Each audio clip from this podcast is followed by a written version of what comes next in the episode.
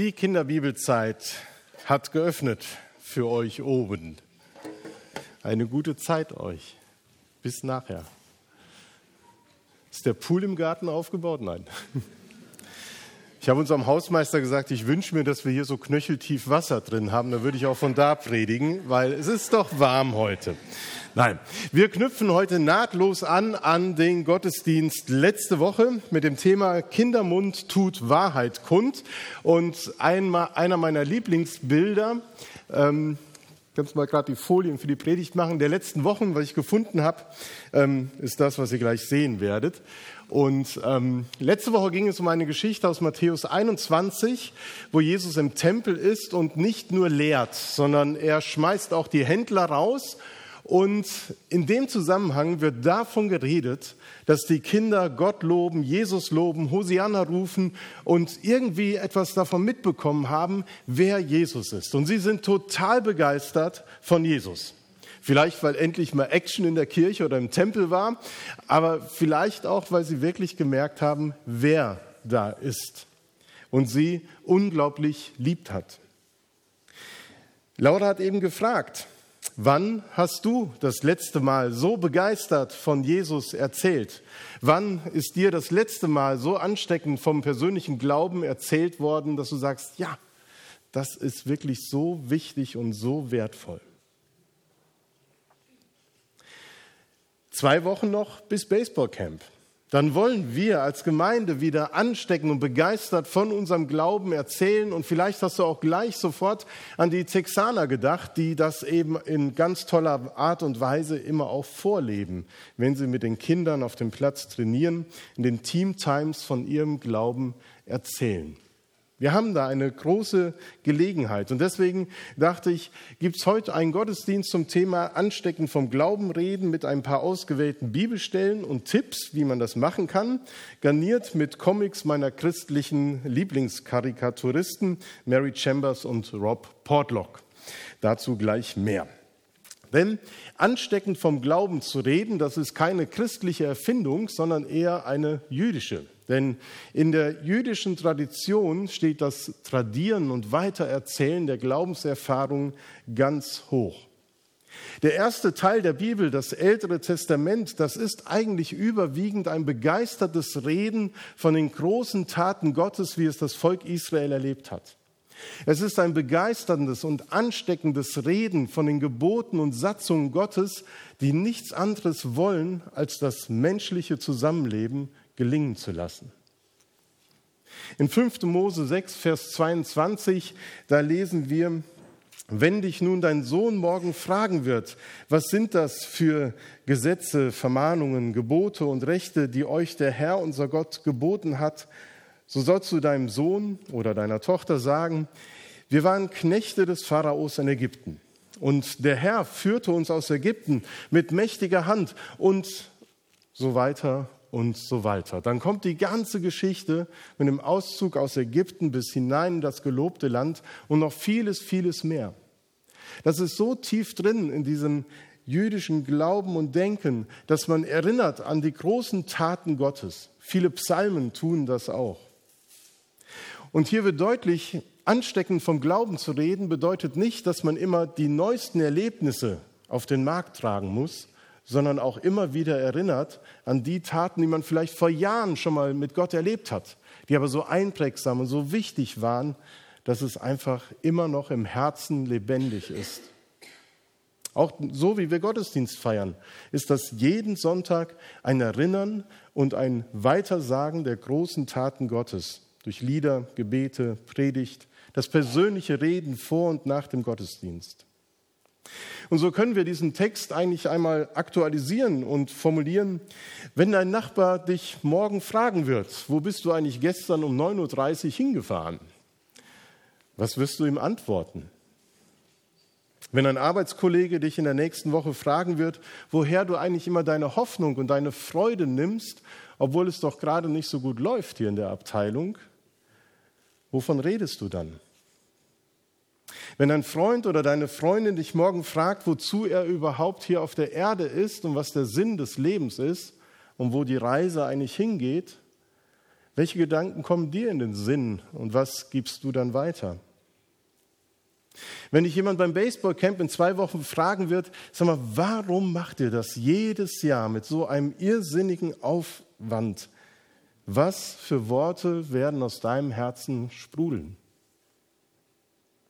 Wir können doch auch nicht schweigen von dem, was Gott in unserem Leben getan hat. Das sind so tiefe Erlebnisse, die wir im Glauben haben, die können wir nicht für uns behalten, die wollen wir weitergeben. Noch wenn jetzt im Laufe der Predigt ganz oft vom Weitersagen geredet wird, dann ist natürlich auch immer mit einbezogen, dass christlicher Glaube und das Evangelium nicht nur durch Worte, sondern vor allen Dingen auch durch viele gute Taten der Liebe und Barmherzigkeit zum Menschen weitergegeben werden. Wir können nicht schweigen von dem, was Gott getan hat. Das ist eine andere Formulierung, die Paulus gebraucht für den Sendungsauftrag von Jesus. Der sagt, geht hin in alle Welt und verkündigt den Menschen das Evangelium, die frohe Botschaft von der Liebe Gottes. Und dieser Auftrag hat sich bis heute eben nicht geändert. Wir stehen mittendrin, sind herausgefordert, für uns zu überlegen, wie wir das heute tun können. Das Evangelium zu den Menschen bringen. In der ganzen Geschichte des Christentums haben Kirchen, einzelne Christen, Gemeinden immer wieder nach Wegen gesucht, wie Menschen das verständlich werden kann, was Christus für sie getan hat. Manche Methoden sind sicherlich fragwürdig gewesen. Andere sind sehr kreativ, schon vor vielen hundert Jahren gewesen, vor 30 Jahren, heute. Und ich sehe schon, bei manchen kommen wahrscheinlich jetzt so die Gedanken an die Jugendzeit nochmal hoch. Ja, da hatten wir so die Straßeneinsätze. Zeltevangelisation. So 50er, 60er, 80er, 70er Jahre. Und heute haben wir auch Zeltevangelisation, nennt sich nur Baseballcamp, aber ist auch mit Zelt. Deswegen einfach mal die spontane Umfrage, wer von euch ist bei einer Zeltevangelisation dieser Gemeinde zum Glauben gekommen?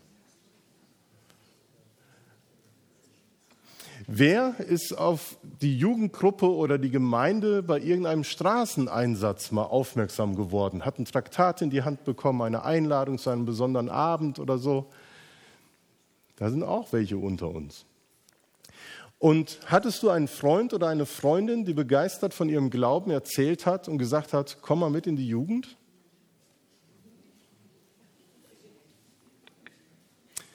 Waren das nicht schöne Zeiten damals? Ist heute das nicht alles irgendwie ein bisschen komplizierter? Früher, da konntest du dich einfach mit einer Kiste Bier, also auf eine Kiste Bier, Entschuldigung, auf, eine, auf eine Kiste Bier, die leer war, ähm, in die Fußgängerzone stellen und konntest einfach den Menschen von deinem Glauben erzählen. Der Jugendchor hat dich umrahmt und dann wurde gesungen und Menschen sind stehen geblieben. Und dazu eben das Comic. Denkst du auch manchmal an die guten alten Zeiten zurück, als wir ihnen einfach ein Johannesevangelium gaben? Muss heute nicht so viel mehr Aufwand betrieben werden? Hier sehen wir für die Jüngeren unter uns, das ist eine Leinwand und das ist ein Diaprojektor, der hier irgendwo steht. Das sind so klein, Kleinbilder, die man an die Wand werfen konnte. Sozusagen der Vorläufer zum Beamer. Und ja, was man nicht alles betreibt.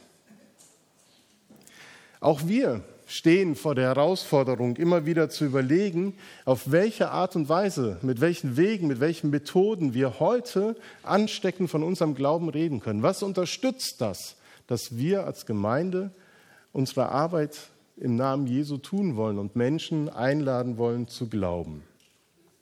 Wenn wir ansteckend vom Glauben reden wollen, müssen wir uns auch fragen, wie das heute im Jahr 2019 im Kontext unserer Stadt und ihrer Bewohner geschehen kann. Vielleicht kann man das so machen. Nun, wir nennen das Evangelisation. Das Ende naht, Jesus liebt dich, also einfach Graffitis irgendwo hinsprühen. Man könnte die Deutsche Bahn mal fragen, ob wir die Unterführung in Herford etwas schöner gestalten könnten.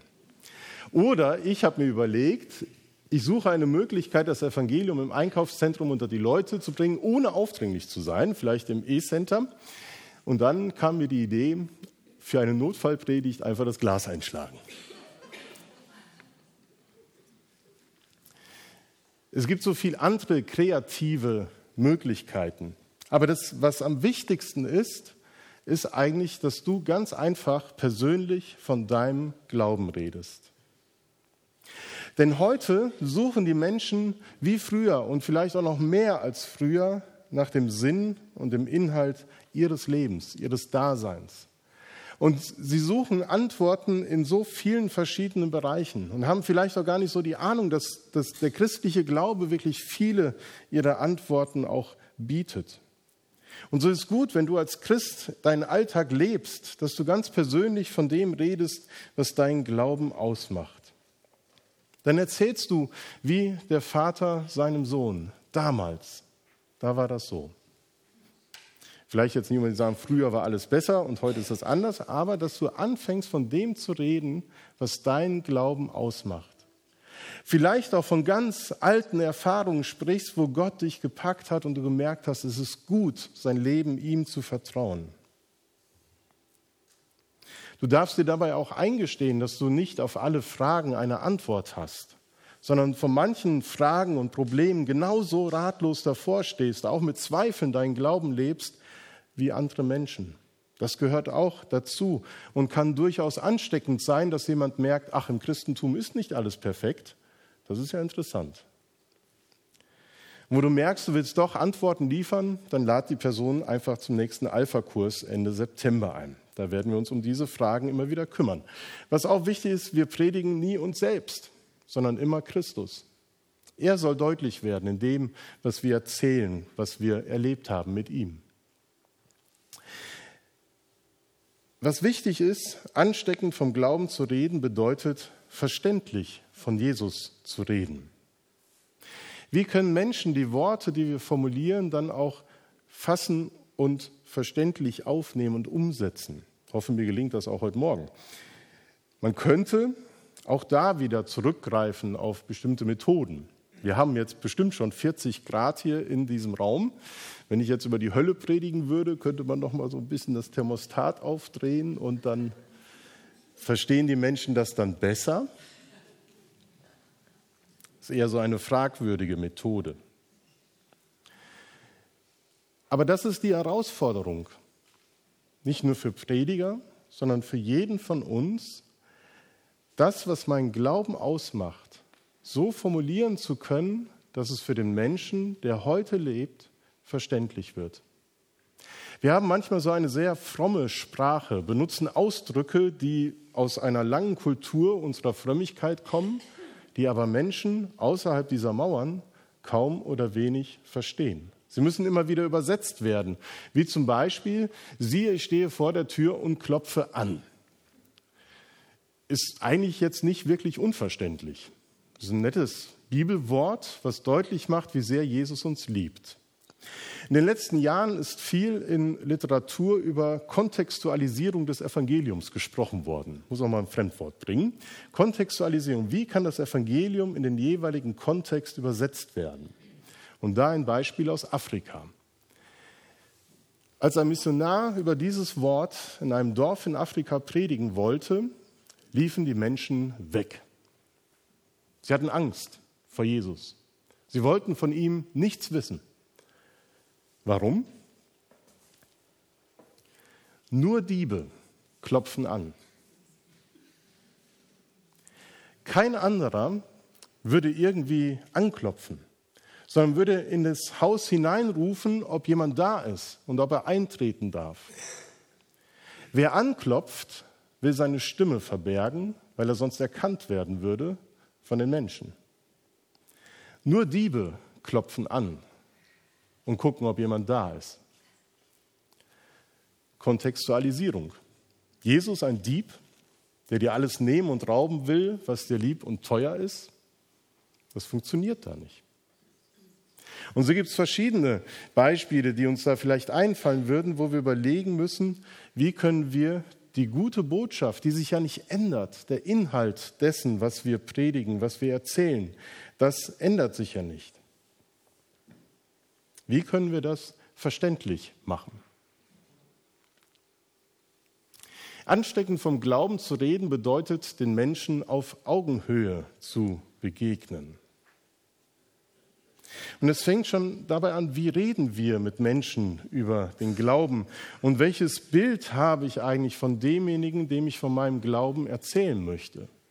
Ist das in meinen Augen der Ungläubige, der Verlorene oder ist es der von Gott geliebte Mensch, der wertvoll ist, der Gott, den Gott mit Leben und Liebe und Fähigkeiten gesegnet hat, genau wie mich? Vielleicht denkst du auch, hm, ist derjenige vielleicht verloren? Da muss ich ja mitten in der Nacht zu ihm hingehen und ihn fragen, sagen Sie eigentlich, ich konnte gerade nicht schlafen, sind Sie eigentlich schon errettet?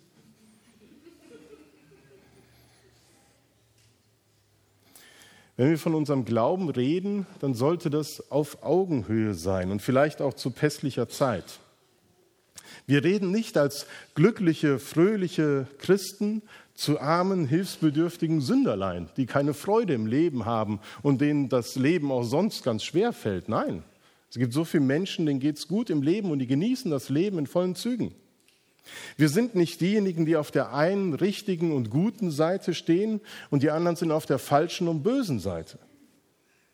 Vielmehr sind wir gemeinsam in dieser Welt, die Gott uns geschenkt hat, unterwegs, als Menschen, leben gemeinsam unser Leben und kommen auf Themen, die wir auch gemeinsam bewegen und können dann in Fragen der Lebensführung, der Ethik oder anderen Bereichen von unseren Werten, von unserem Glauben erzählen, von dem reden, was wir für wichtig und gut erachten, weil wir an Christus glauben.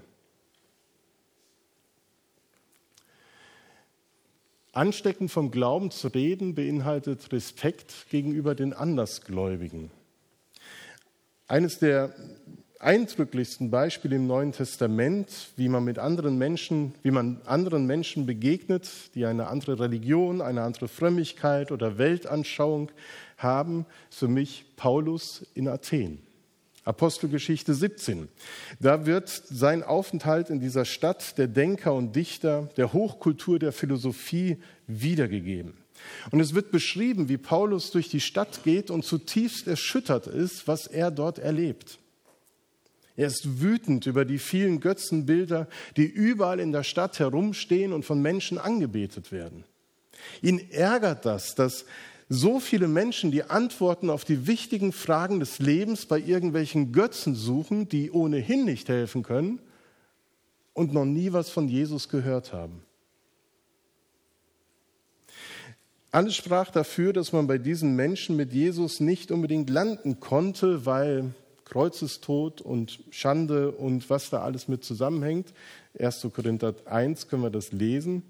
Das wird schwierig werden, hier von Jesus zu sprechen als den Gekreuzigten. Aber Paulus blieb in der Stadt und wandelte durch die Straßen und überlegte und suchte nach einer Möglichkeit, wie er doch die Menschen ansprechen könnte. Vielleicht fragte er sich, wie kann ich diese irregeführten Leute bloß erreichen? Vielleicht mit Lospoltern. Nach dem Motto, jetzt sage ich denen aber mal, was die für Götzendiener sind und mit ihren widerlichen Machwerken den Schöpfer Gott eigentlich nur beleidigen. Ich glaube, da würden die Schotten dicht gemacht werden. Nein, er musste einen Anknüpfungspunkt finden, irgendetwas Positives in diesem ganzen okkulten Chaos, um dann Christus zu verkündigen. Und er stieß eben auf den einen Altar, auf dem, der dem unbekannten Gott gewidmet war. Und dann steht Paulus auf dem Areopag und sagt, ihr Männer von Athen, ich sehe, dass ihr die Götter in allen Stücken sehr verehrt, denn ich bin umhergegangen und habe eure Heiligtümer angesehen und fand einen Altar, auf dem stand geschrieben, dem unbekannten Gott. Nun verkündige ich euch, was ihr unwissend verehrt. Oder anders formuliert, ihr gebt eigentlich damit zu, dass neben euren tausend Göttern noch ein anderer Gott sein muss, den ihr verehren solltet. Und ich kenne diesen Gott. Wollt ihr von ihm hören? Und dann spricht Paulus zunächst einmal natürlich voller Respekt und Achtung von dem Glauben der Athener. Ich sehe, dass ihr die Götter in allen Stücken sehr verehrt. Und dass Paulus seine Rede so beginnt, das ist nicht nur Taktik oder Diplomatie oder Rhetorik, sondern es ist ein Ausdruck für seine Liebe für diese Menschen. Dass Paulus so den Athenern begegnet, ist Ausdruck seiner Liebe für sie. Und dass er sich so wünscht, dass sie Christus kennenlernen. Das ist seine Motivation. Nicht ihren Glauben madig zu machen, sondern deutlich zu machen, hey, der unbekannte Gott, der ist lebendig und den kenne ich. Das ist Jesus Christus, der ist gekreuzigt worden, ist auferstanden von den Toten und er hat mein Leben auf den Kopf gestellt und zum Besseren gewandelt. Er knüpft daran an und kriegt eben einen positiven Dreh. Und ich glaube, das ist unsere Chance bei den Begegnungen, die wir haben. Mit offenen Ohren, mit wachen Sinnen diese Begegnungen zu erleben, gerade auch beim Baseballcamp und anzuknüpfen an das, was Menschen bewegt. Es ist nicht so, dass wir da immer aufdringlich sein sollten. Man kann auch Reaktionen haben, zu sagen, nee, ich will davon nichts hören. Einige der Athener haben gesagt, von diesem Gott wollen wir nichts hören, geh weg. Andere haben gesagt, wir würden gern mehr davon hören, aber später, wir haben jetzt keine Zeit. Es ist so unterschiedlich, wie die Reaktionen ausfallen können. Mal erlebst du, dass Menschen offen sind, mehr von deinem Glauben zu hören. Und dann anders mal sagen sie mir, ach, du mit deinem Glauben und der Kirche, ah, lass mal. Und dann ist wichtig, dass wir dann nicht immer wieder, immer wieder so übergriffig wie hier in diesem Beispiel. Vielleicht kennt ihr das auch noch von früher. Und wenn wir jetzt diesen Vers zum 314. Mal singen, frage ich, ist noch jemand hier, der nach vorne kommen will? Wir können das gleich nach der Predigt mal üben. Gucken, ob das noch geht. Nein. Ich glaube, viele Menschen haben einfach wenig Wissen darum, dass wir als Christen gute Antworten auch auf ihre Fragen haben. Und dass wir ihnen helfen, einen Lebenssinn und Lebensfundament zu finden, das wirklich tragfähig ist. Viele suchen ganz woanders und nicht im christlichen Kontext. Und deswegen ist es so wichtig, dass wir für uns sagen, doch, wir wünschen uns das und wir wollen ansteckend vom Glauben reden. Und das will eben immer wieder auch geübt werden. Das geht nicht immer von heute auf morgen. Und deswegen sage ich nochmal, es ist wichtig, dass wir sozusagen gute Worte finden, wie wir von unserem Glauben reden. Es ist gut, immer wieder zu fragen, ich habe jetzt so 20 Jahre, drücke ich das immer wieder so aus, vielleicht könnte ich das auch mal anders formulieren. Eine Einladung wieder zum Alpha-Kurs, der eben nicht nur für Glaubensferne ist, sondern auch für die, die schon lange dabei sind, weil dieses gemeinsame Leben im Alpha-Kurs, das hilft dabei, nochmal neu Formulierungen zu finden, wie kann ich eigentlich von meinem Glauben reden. Ein Wort zur Ermutigung von Paulus, der auch geschrieben hat im Korintherbrief, was ich euch sagte und predige, predigte, war nicht mit ausgeklügelten Worten der Überredungskunst, sondern durch mich sprach Gottes Geist und es wirkte seine Kraft. Es liegt nicht an deiner Begabung zu reden, zu formulieren, sondern am Geist Gottes, der in dir ist und dich dazu drängt, nicht schweigen zu können, was du mit Gott erlebt hast. Und dann schenkt er dir die Worte, die auch passend sind. Du musst nicht gut reden können, sondern das ist das, was Paulus eben erfahren hat. Der Geist Gottes gibt einem die Kraft, die Worte und darum dürfen wir auch mutig sein anstecken und begeistert von unserem Glauben zu reden, weil wir diese Hilfe und diese Kraft im Hintergrund wissen. Wir wollen jetzt gemeinsam ein Lied singen und danach wollen wir einmal begeistert und ansteckend von unserem Glauben reden. Aber nicht von hier vorne, sondern ich möchte euch bitten, dass ihr danach in Vierer- oder Fünfergruppen euch zusammenstellt, wenn nötig euch kurz vorstellt für unsere Gäste, die da sind, und dass ihr einfach vielleicht zu diesen zwei Fragen kurz etwas sagt. Was hat dich in letzter Zeit an Jesus begeistert? Oder welche Erfahrung hat dein Glaube besonders geprägt? In der Kürze liegt die Würze, auch in diesen Murmelgruppen, wie man die so schön nennt. Nehmt einfach das Lied noch mit und dann singt auch mit oder denkt auch schon mal über die Fragen nach. und dann machen wir es gleich.